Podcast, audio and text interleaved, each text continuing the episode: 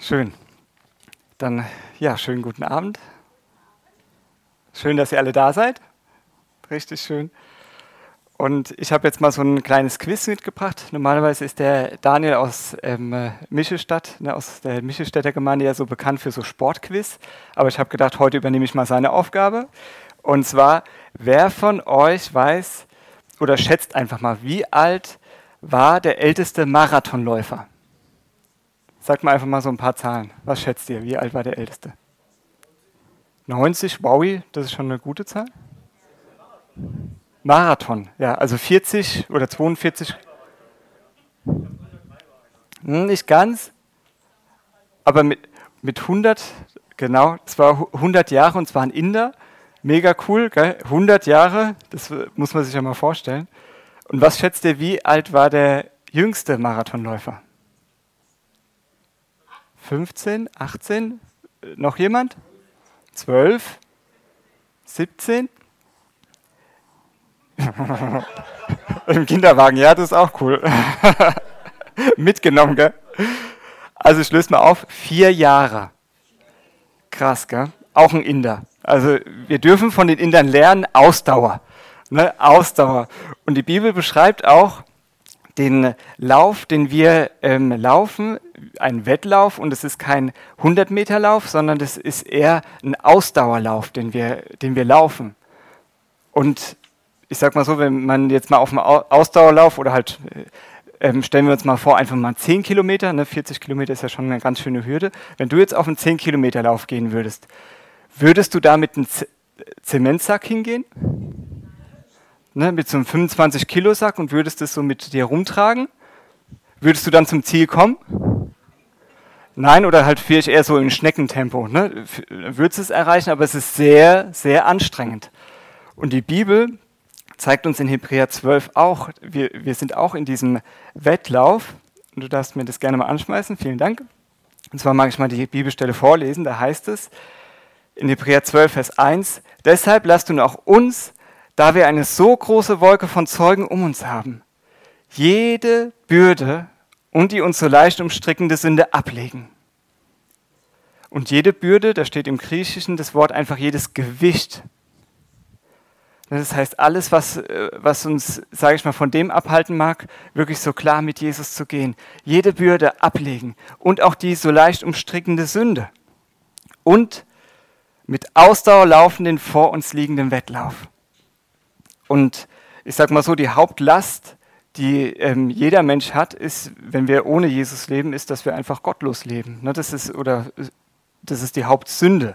Ne? Und wenn wir zu Jesus kommen, dann nimmt er uns diese Riesenlast von den Schultern. Und dennoch gibt es hier, wie es ja heißt, das ist ja zu Christen geschrieben, es gibt manchmal so Bereiche, wo es heißt hier leicht umstrickende Sünde. Ne? Das heißt, wo der Feind uns behindern möchte. Ne? Wo er genau weiß, hey, ähm, der kennt unsere Schwachstellen und der mag uns damit, mit dieser leicht umstrickenden Sünde umgeben, dass wir nicht klar und in Power gehen können für Jesus. Und das ist doch spannend herauszufinden, hey, ähm, weißt du, was das ist, wo deine Schwachpunkte sind? Das ist wichtig, stimmt's?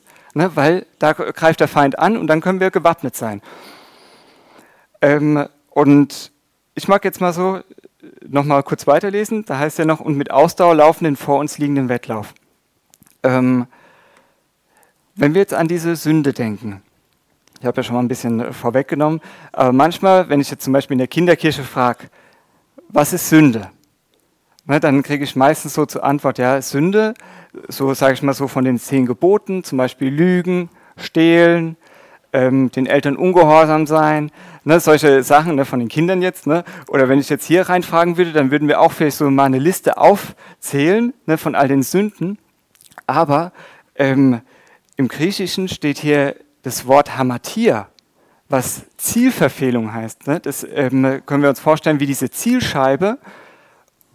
Und wenn wir ähm, sag ich mal, wie jetzt ein Bogenschütze zum Beispiel, wenn der zielt auf diese Zielscheibe, will er ja natürlich treffen.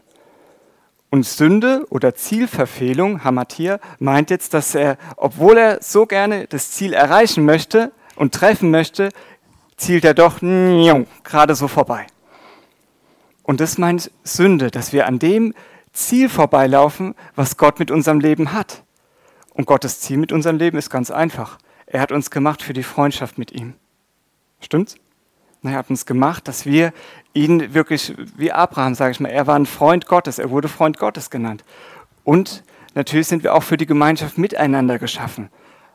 Er hat ähm, gedacht, dass wir Menschen in, in einer Liebe miteinander umgehen. Und das ist auch, äh, damit wir ihn repräsentieren hier auf dieser Erde.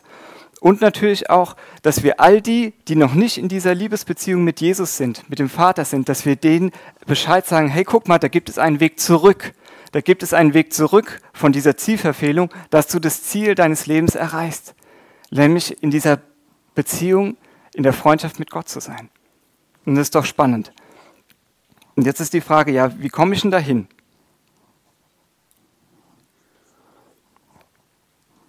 Wie lege ich denn das jetzt ab? Wie kann ich immer wieder ähm, ja, einfach mir bewusst machen, nee, das ist jetzt abgelegt. Das gehört nicht mehr zu mir. Wie mache ich das? Hebräer 12, Vers 2 zeigt uns eine ganz klare Antwort, wie wir da drinnen gehen. Und zwar heißt es, indem wir hinschauen auf Jesus. Indem wir hinschauen auf Jesus. Und wörtlich heißt es, wegschauen von allem anderen auf Jesus hin. Das heißt, die Kraft ist nicht in deiner oder meiner eigenen Anstrengung, dass wir jetzt uns, oh, diese leicht umstrickende Sünde, ich muss jetzt die Sünde wegbekommen, die Sünde weg. Nein, sondern wir werden frei davon. Falls ich auch zu schnell bin, kann, äh, kannst du mich auch ein bisschen stoppen, weil hier hinten wird ja übersetzt. Ne? Da kannst du gerne mir ein Zeichen geben oder ihr, ne, wenn ich zu schnell bin. Also diese leicht umstrickende Sünde, die geht nicht weg, indem ich jetzt gegen diese Sünde kämpfe. Nee, dann werde ich noch mehr da drin verwickelt. Stimmt's? Sondern Jesus hat hier den Ausweg gezeigt oder ähm, der Schreiber vom Hebräerbrief, indem wir hinschauen auf Jesus. Wegschauen von diesem anderen, von den ganzen Baustellen, hinschauen auf Jesus. Weil wenn wir ihn sehen, dann werden wir verwandelt in sein Bild. Wow. Und das finde ich total stark.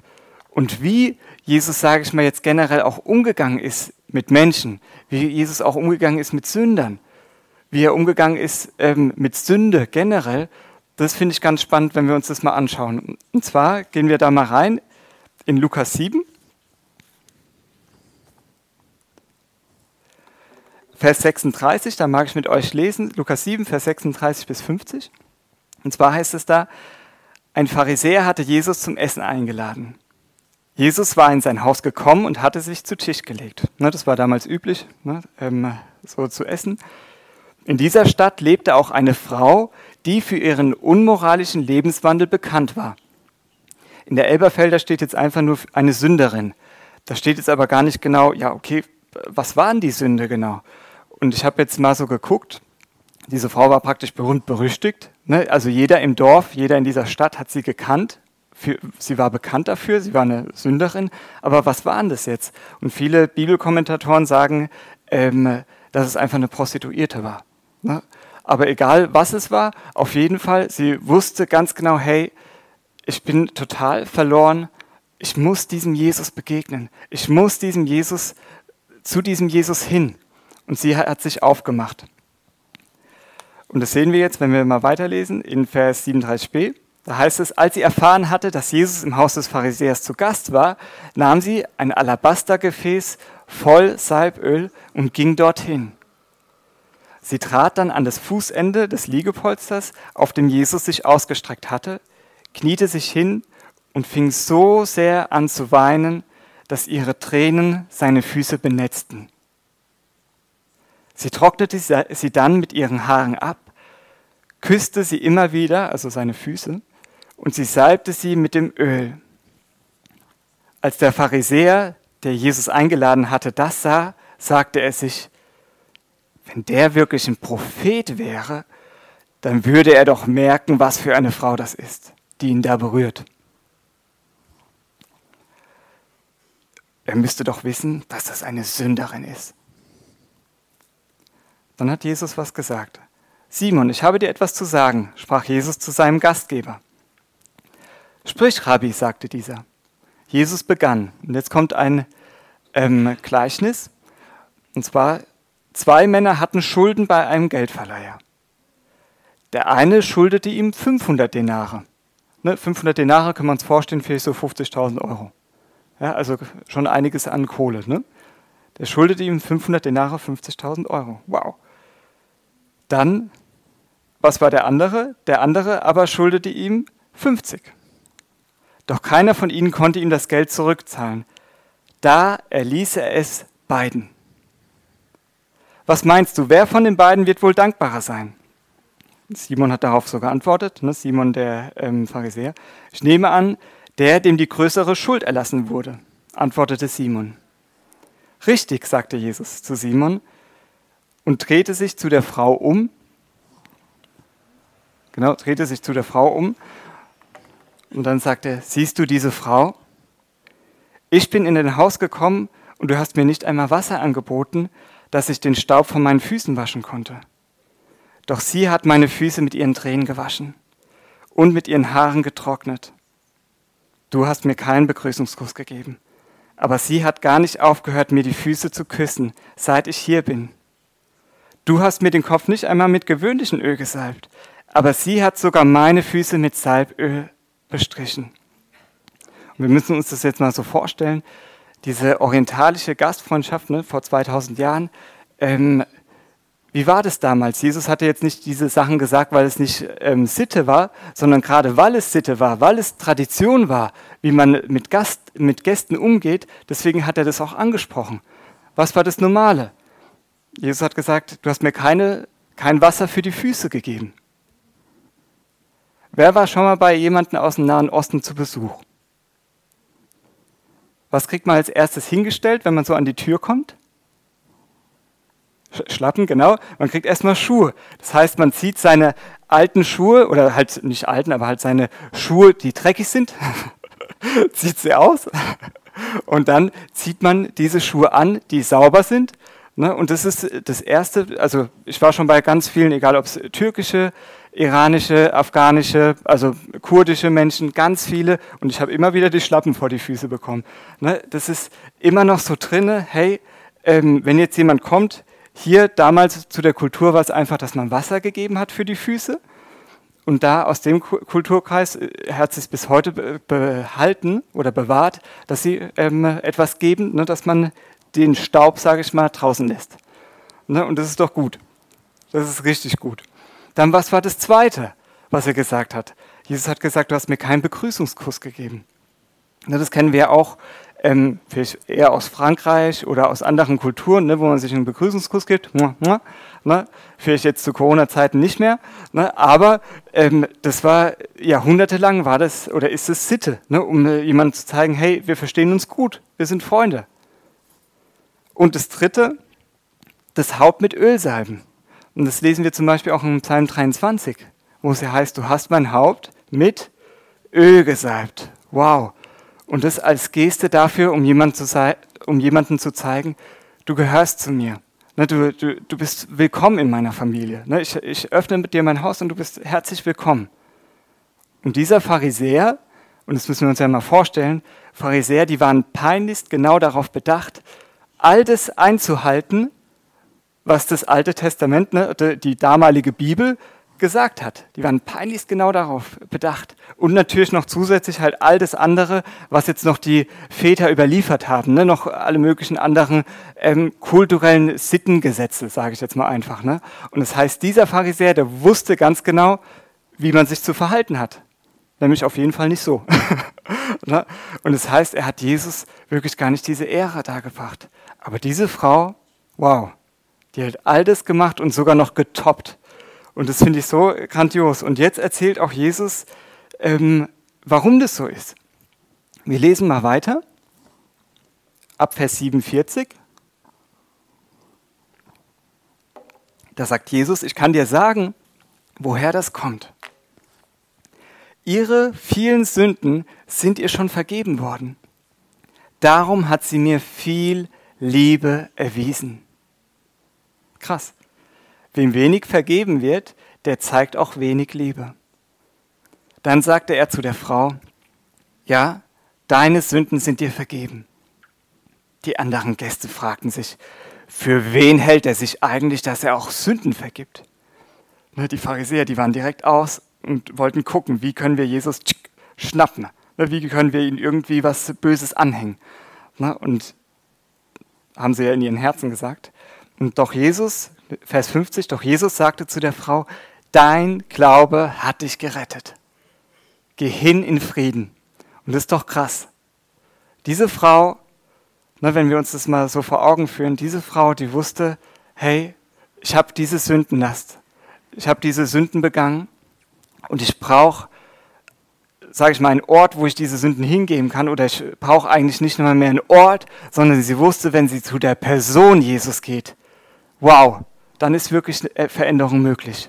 Und was hat Jesus gesagt? Dein Glaube, das heißt dein Vertrauen, dein Vertrauen, dass du mir vertraust, das hat dich gerettet. Und retten heißt ja so zu, retten heißt ähm, heilen, befreien und wiederherstellen. Also dein Glaube hat dich wiederhergestellt, dein Glaube hat dich befreit, dein Glaube hat dich geheilt. Das ist doch stark, hat dich wieder hier, auch bis in, das, in die Seele hinein, hat dich wiederhergestellt. Das ist doch mega krass. Wer wünscht sich denn diese Wiederherstellung? Kann ich mal Hände sehen? Und nicht nur für unser eigenes Leben, sondern dass diese Kraft, diese Kraft möchte Gott auch oder auch generell, ne? Jesus hat gesagt, wir werden größere Dinge tun. Wow, wir werden größere Dinge tun als das, was Jesus getan hat. Und Jesus, ist wie jetzt hier bei dieser Sünderin, sie ist zu ihm gekommen und sie ist erleichtert gegangen und sie hat die ganze Sündenlast wirklich ab, ne, ist von ihr abgefallen und sie hat dadurch auch so viel Heilung und Wiederherstellung erfahren. Und das ist doch total stark. Und ich mag jetzt noch nicht alles auflösen, ich mag es noch ein bisschen spannend machen.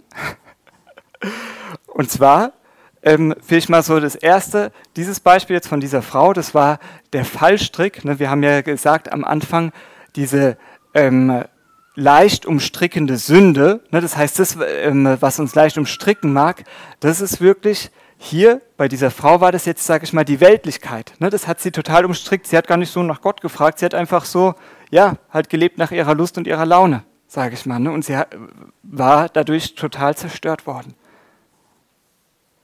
Jetzt wirst du vielleicht sagen, okay, gut, diese Frau, die hat ja auch ganz schön, die hat ja auch ganz schön was sich geleistet. Also ich bin jetzt, wenn ich ja mal so die zehn Gebote angucke, also ich bin jetzt eigentlich gar nicht so, also ich habe weder gemordet, also jetzt großartig gestohlen habe ich jetzt auch nicht. Ähm, betrogen auch nicht. Also eigentlich, also wenn ich jetzt mal so gucke, ah ja, Jesus hätte jetzt eigentlich auch gar nicht so für mich kommen müssen. Na, eigentlich bin ich doch so ganz okay. Na, eigentlich hat, ich mag es jetzt nicht so laut sagen, aber Jesus hat ja eigentlich, als ich in sein Reich gekommen bin, hat er schon einen ganz guten Fang mit mir gemacht. Aber pst, ja. Also wenn du vielleicht eher so zu der Kategorie zählst und denkst, ja, ich kann mich jetzt ähm, gar nicht damit identifizieren, mit dieser großen Sündenlast, weil das ist ja cool, wenn man die Sündenlast vergeben bekommt. Wow, das setzt ja Liebe frei, das setzt eine Dankbarkeit, Anbetung sogar frei. Die, diese Frau, die hat angebetet, ne, die war einfach begeistert und hat gesagt, wow, dieser Jesus, er ist meine einzige Chance und so wird es auch bei uns sein, weil wir ihn haben und weil er uns diese ganze Sündenlast vergeben hat wir werden ihn in alle Ewigkeit anbeten und ihn preisen, weil er so wunderbar ist. Wir werden sagen, würdig ist das Lamm. Er ist würdig. Aber wenn du jetzt merkst, okay, ich kann jetzt so mit diesem großen Sündenlast gar nichts anfangen, dann mag ich dir mal eine zweite Person vorstellen. Diese Frau, diese Frau sage ich schon, dieser Mensch, dieser Mann muss man sagen, der hat zur gleichen Zeit gelebt wie diese Frau, aber aus einer komplett anderen Gesellschaftsschicht. Aus dem gleichen Volk, aber eine andere Schicht. Und zwar geht es um Saulus. Dieser Saulus, später Paulus, schreibt von sich selbst in Apostelgeschichte 22, Vers 3, ich bin ein jüdischer Mann, ich bin geboren in Tarsus in Zilizien, aber auferzogen in dieser Stadt, also da, das war Jerusalem, auferzogen in dieser Stadt zu den Füßen Gamaliels. Und wir müssen uns das mal vorstellen, zu den Füßen Gamaliels, das war praktisch der Top-Theologe zu der Zeit. Ne, wenn man irgendeine Frage zum Alten Testament hatte ne, oder zu den Schriften, ne, zu den ähm, Propheten und so weiter, dann hat man diese, diesen Mann ähm, befragt. Ne, wenn irgendwelche Dinge waren, auch zu den väterlichen ähm, Gesetzen und so weiter, er wurde befragt. Er war der Top-Theologe. Ne, er hat die beste theologische Ausbildung gehabt. Das müssen wir uns mal vorstellen. Die beste. Und was sagt er jetzt weiter? Ähm, dem Eifer nach, ah Quatsch, Entschuldigung, ich bin äh, ähm, abgerutscht. Unterwiesen nach der Strenge des väterlichen Gesetzes war ich, wie ihr alle heute seid, ein Eiferer für Gott. Also er hat mit aller Kraft, er hat nicht wie diese Sünderin mit aller Kraft versucht, das, sag ich mal, das Lust und Laune und halt das Falsche zu tun, sondern er hat gesagt, hey, ich will mit aller Kraft das Gute tun. Ich will natürlich für Gott, ne, mit aller Kraft. Aber er musste was feststellen. Philippa 3, Vers 5 bis 6 hat er weiterhin gesagt, ich war beschnitten am achten Tag oder wurde beschnitten am achten Tag vom Geschlecht Israels. Das heißt, er wusste ganz genau, hey, ich gehöre nicht zu den Heiden, zu den anderen Nationen, die Sünder sind, sondern hey, ich gehöre zum Volk Israel. Wow. Ja, ich gehöre zu den Nachkommen Abrahams.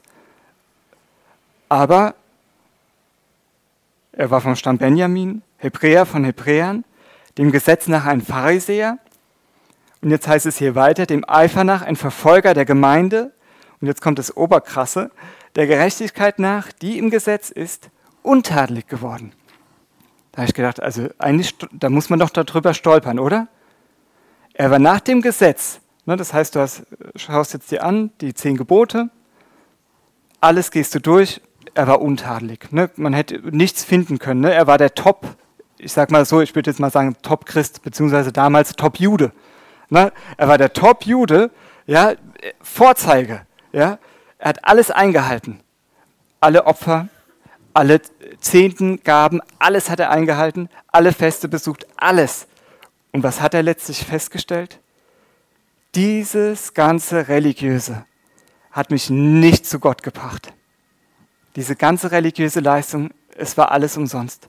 Und er hat ja, in Philippa 3 heißt es ja sogar so krass, dass er sagt, dieses alles, mich berufen, oh, ich bin doch das, ich bin doch das und diese Ausbildung habe ich. Dieses alles erachte ich jetzt für Kot, also für einen großen, ne, für einen großen Kackehaufen. Ja, das alles achte ich für Kot. Warum? Damit ich Jesus gewinne, weil er ist viel, viel kostbarer.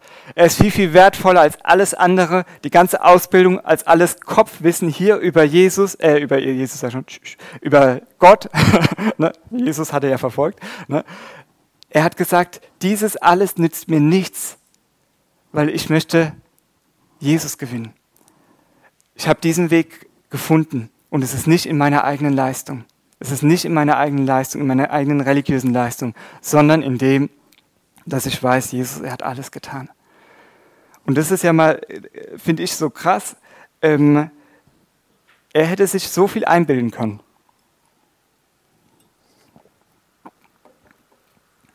Und er wusste aber, nee, ich habe, ähm, diese Religiosität hat mir nichts gebracht. Und Paulus wie begegnet jetzt Jesus dem Saulus, ne, damals noch? Wie begegnet er ihm? Der Sünderin ist er auf die eine Art begegnet.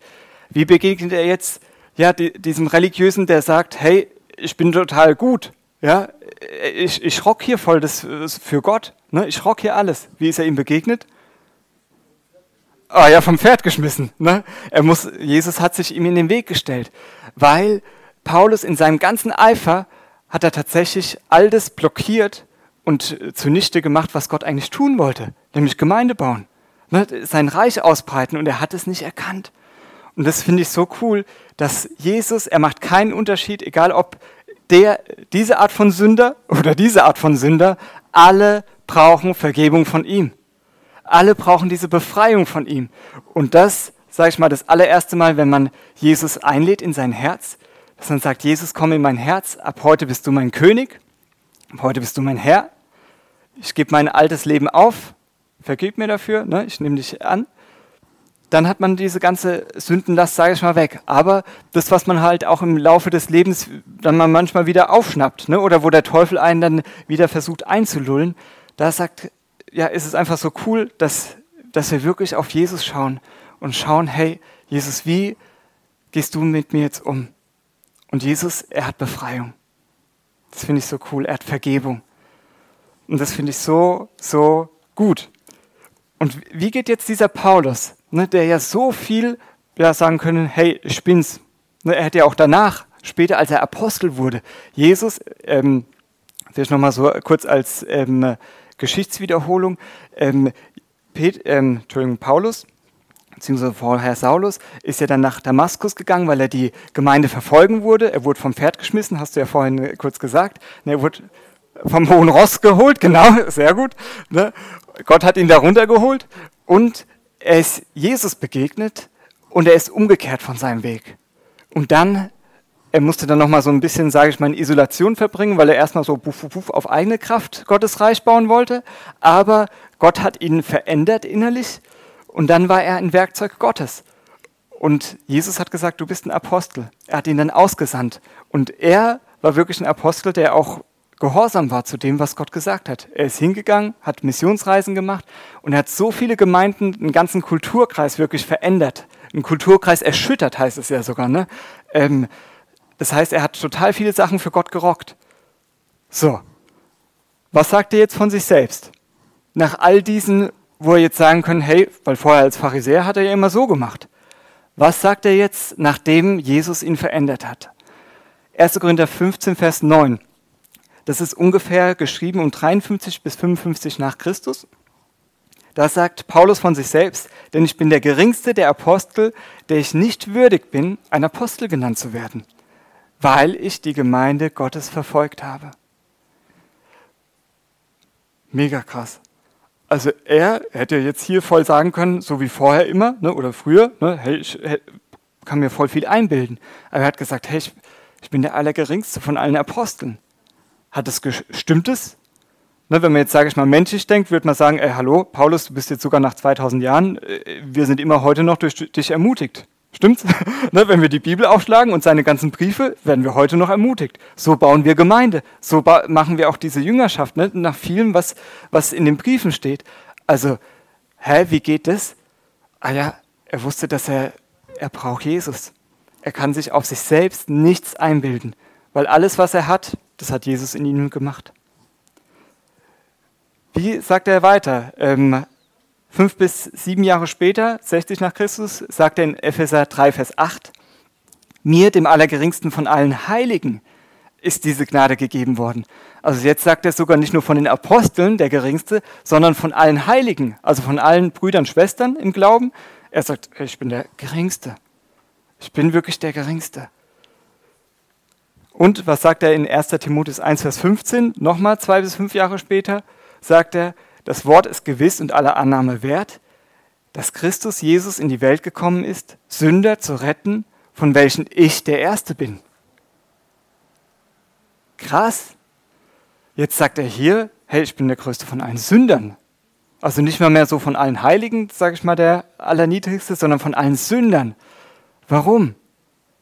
Er hat wirklich erkannt, das, was Jesus auch vorher gesagt hat, wem viel vergeben ist, der liebt viel.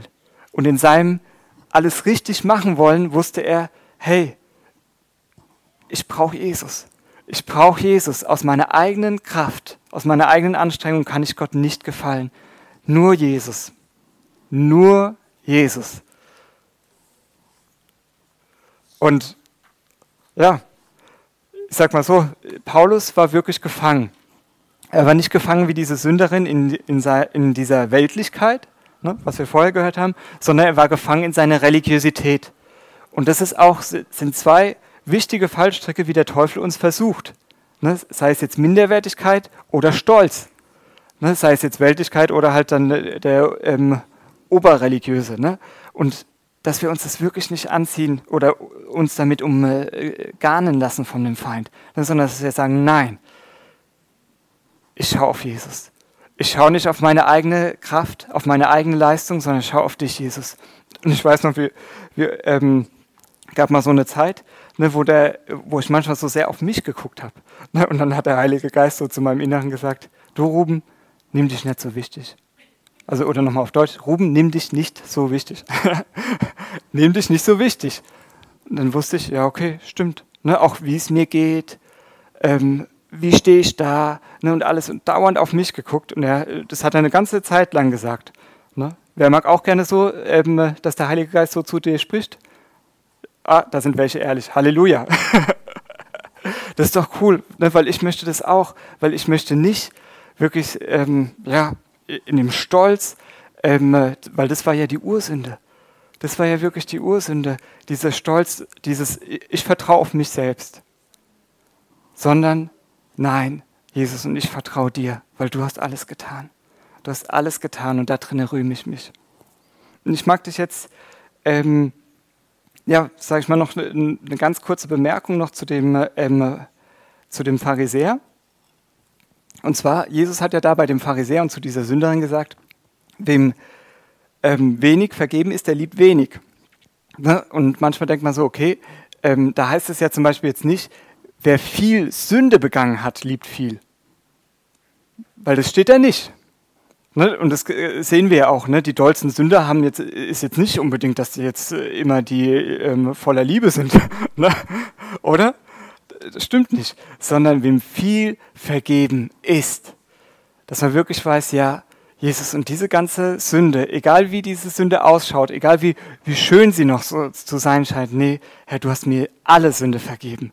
Und dafür bin ich dir so dankbar. Und deswegen sagt Jesus hier auch, äh, genau, Jesus zu diesem Pharisäer, wem viel vergeben ist. Und ich merke da immer, da ist so eigentlich so ein Werben ähm, Gottes einfach. Er, dieser Pharisäer, der war da ähm, gewesen und der hätte, ähm, eigentlich hätte er ja sagen müssen, hey, stimmt, dieser Jesus, der sogar Macht hat, Sünden zu vergeben, was eigentlich nur Gott kann, der diese Frau wiederhergestellt, also ne, die, diese Frau hat Wiederherstellung bei ihm erfahren, ich möchte doch diese Wiederherstellung auch erfahren. Aber das hat er nicht erfahren, weil er sich nicht gedemütigt hat. Und ich merke nur so dieses Herz Gottes da drin. Jesus zeigt ihm das nicht, um zu sagen, weil er hat ja nicht zum Pharisäer gesagt, ja, du bist derjenige mit den 50 Denar-Schulden. Das hat er ja nicht gesagt. Vielleicht hätte Jesus eigentlich gesagt, du hast nicht nur 500 Denar-Schulden, du hast 5000. Ne? Ah ja, denn was ist schlimmer? Diese Sünde zu machen oder diese Sünde. Nee, vor Gott ist alles, jede Sünde ist gleich. Und wenn wir eine Sünde tun, in irgendwas übertreten, ähm, dann haben wir das ganze Gebot gebrochen. Und deswegen, jeder von uns braucht Vergebung. Amen. Na, sag mal zu deinem Nachbarn, ich brauche Vergebung. Und du auch. wir brauchen Vergebung. Wir brauchen diese Vergebung. Und ich wünsche mir wirklich, dass wir ähm, auch in der Gemeinde einfach so einen ähm, offenen Umgang und, oder einen angstfreien Umgang einfach lernen, ähm, mit Schuld umzugehen. Dass wenn jetzt zum Beispiel ähm, ich jetzt Schuld begangen habe, dass man nicht denkt, oh, okay, ich will das jetzt unter den Teppich kehren, sondern so was auch zum Beispiel, da komme ich jetzt zu der letzten ähm, Bibelstelle, in Epheser 5, ähm, wo es auch heißt, wie wir als Kinder des Lichts gehen wie der Lebensstil ist als Kinder des Lichts, dass wir uns danach ausstrecken. Da heißt es, denn einst wart ihr Finsternis, jetzt aber seid ihr Licht im Herrn. Wandelt als Kinder des Lichts. Jetzt steht hier in Vers 11, habt nichts gemein mit den unfruchtbaren Werken der Finsternis, sondern stellt sie vielmehr bloß. Denn was heimlich von ihnen geschieht, ist selbst zu sagen schändlich. Alles aber, was bloßgestellt wird, das wird durchs Licht offenbar. Denn alles, was offenbar wird, ist Licht. Soweit. Das heißt, dass wir wirklich, sage ich mal, das ist halt die Grundtendenz von Menschen, wie bei Adam und Eva. Wie war es? Sie haben gesündigt und was haben sie gemacht? Sie haben sich sofort versteckt. Und das ist auch die Grundtendenz, sage ich mal, von uns generell, von uns Menschen, dass wir Dinge eher so unter den Teppich kehren wollen und dass man eher sowas vertuschen möchte. Und wenn man aber mal geschmeckt hat, wie gut es ist, wenn man frei wird, ne, wenn man auch Sünden bekennt, sei es jetzt von jemand anderem oder erstmal so auch mit Jesus das abmacht, und wenn man merkt, hey, ähm, das ist so eine Erleichterung, dann ist es gar nicht mehr so schlimm sondern das ist total, das ist total megamäßig. Und ich habe da so ein Beispiel mitgebracht, ähm, so zum Vertuschen. Ich hatte als Kind, ähm, ich weiß nicht, ob ihr das noch so kennt, aus den 90er Jahren, Gameboy. Kennt ihr das noch? Ist jetzt wieder total modern, ne? so retro-mäßig, ne? 90er. Ähm, und ich hatte eine ähm, Gameboy geschenkt bekommen von meiner Mama und von ihrem Freund damals. Und ähm, der Freund, der wollte auch immer so ähm, uns Kinder halt, ja, einfach so, dass wir Spielsachen haben und solche. Ne? Dem war das ganz ähm, wichtig einfach und ähm, ja, ich hatte aber auch manchmal, ja, es war einfach, ähm, wie soll ich sagen, ich konnte nicht gut verlieren. Ne? Also das war ein, ein, Riesenproblem, wirklich als Kind. Da sind Steine geflogen, da ist das geflogen und das und alles. Ne? Und irgendwann dann habe ich mal Gameboy gespielt und ich war so ärgerlich und aggressiv. Das muss man sich mal vorstellen. Ne? Manchmal denkt man, ach, der, derjenige, der hatte nie mit sowas Probleme. Nee, natürlich. Ne? Wir äh, müssen einfach ehrlich, oder es ist gut, ehrlich voneinander zu sein. Und dann war ich so ärgerlich und aggressiv und dann habe ich den Gameboy wirklich kaputt gemacht. Ne? Und dann war dieser Gameboy, das Display war kaputt. Und was habe ich gemacht? Ich habe natürlich total Schiss gehabt. Ne, das, das, äh, gerade der Freund von meiner Mutter, der war damals noch ein bisschen streng einfach. Ne? Und ich habe dann gedacht, oh nein, der darf das niemals äh, rausbekommen. Und ich habe es dann einfach in, in, die Schublade getan und da versteckt. Ne? Und früher oder später, was war der Fall? Er hat mich irgendwann gefragt und dann musste ich das ihm sagen. Und es war mir so unangenehm. Und wie gut ist es aber, hier in der Gemeinde haben wir einen anderen Umgang. Wir können hier einen angstfreien Umgang. Ne, da geht es nicht, dass man so dann äh, und ähm, irgendwie dann angefahren wird, ne, sondern äh, Gottes Gnade ist da wirklich ganz, ganz, also es ist wirklich komplett 180 Grad anders. Und da mag ich euch auch eine andere Geschichte erzählen.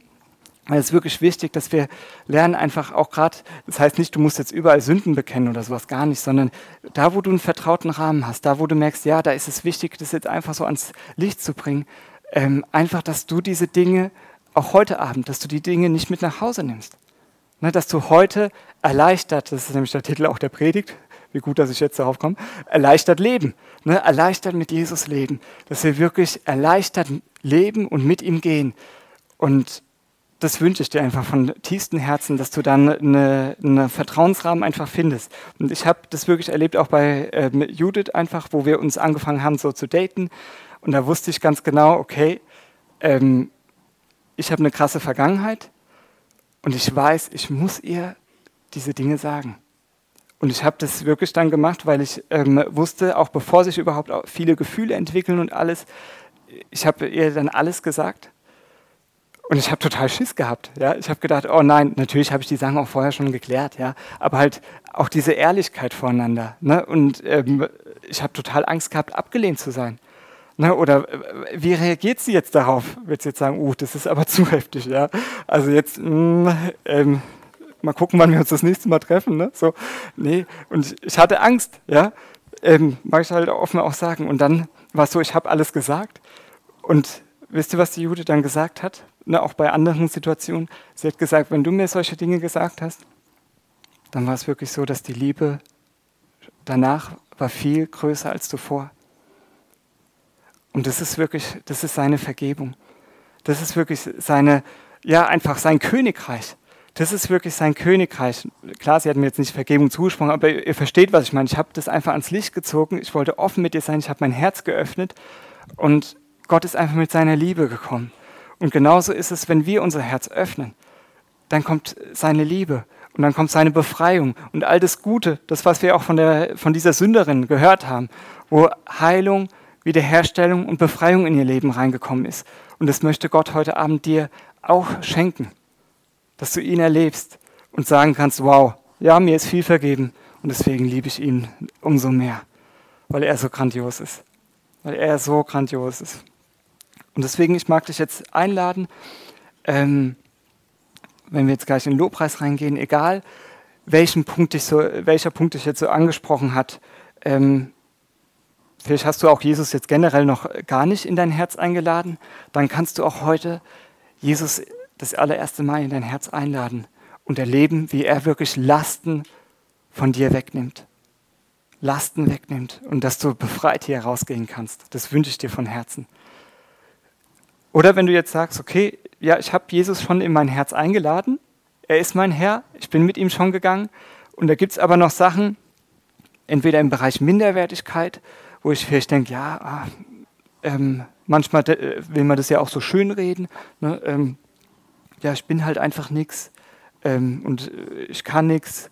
Ne? Und dann verkauft man das vielleicht noch als Demut. Ne? Und dann mag ich dir sagen, nein, nein. Sondern das Wichtige ist, dass du deinen Blick nicht auf dich selbst, genauso bei mir, ne? dass wir unseren Blick nicht auf uns selbst richten, sondern auf Jesus. Und er hat Gutes. Er hat dir Gaben gegeben und halte damit nicht zurück, sondern sei mutig und kühn, da drinnen zu gehen. Sei es jetzt in Minderwertigkeit oder wenn du denkst, Stolz ist jetzt eher so mein Thema, ähm, ich nehme mich vielleicht immer zu wichtig, ne? ähm, kenne ich ganz gut, ne? dann da gibt es für dich auch eine Lösung. Und die Lösung heißt Jesus. Du kannst heute wirklich davon frei werden. Er, er hat ja selbst gesagt, wenn wir uns demütigen unter seine Hand, dann werden wir erhöht zur rechten Zeit. Wenn wir uns demütigen vor ihm und sagen, Herr, ich brauche dich einfach so sehr. Ich lege meine ganze religiöse Leistung auch ab.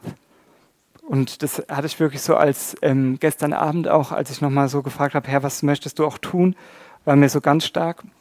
Hat der Herr gesagt, ich möchte auch Ideale zerbrechen.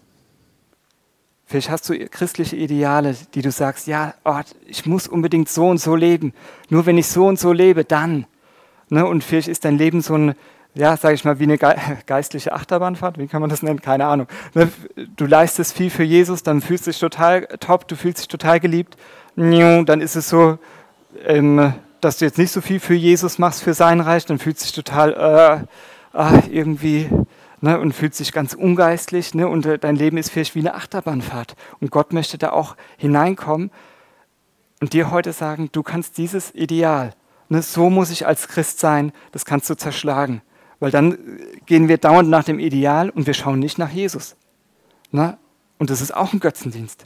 Und es ist wichtig, dass wir das heute, ne, du kannst es heute zerschlagen und sagen, nein, ich diene nicht mehr diesem Ideal. Wie der Esel, der der Möhre dauernd hinterhergeht. Kennt ihr dieses Bild? Ne? Man will immer, immer noch mehr, noch mehr und man erreicht es aber nie. Und so ist nicht Gott. So ist es niemals bei Gott. Sondern bei ihm ist es, wir schauen auf ihn und er verwandelt uns und er wirkt es in uns. Und das finde ich so grandios. Da können wir wirklich in der Entspannung kommen und trotzdem auch in der Entschiedenheit. Amen. Deswegen, ich, das ist so schön. Ich lade euch wirklich ein, ja, dass wir gemeinsam fröhlich, mit Freude umkehren und sagen, ja Herr, jedes Fitzel, wo noch hier so Umstrickung ist, ich möchte das komplett ablegen und ich möchte heute befreit und erleichtert hier rausgehen. Amen. Halleluja.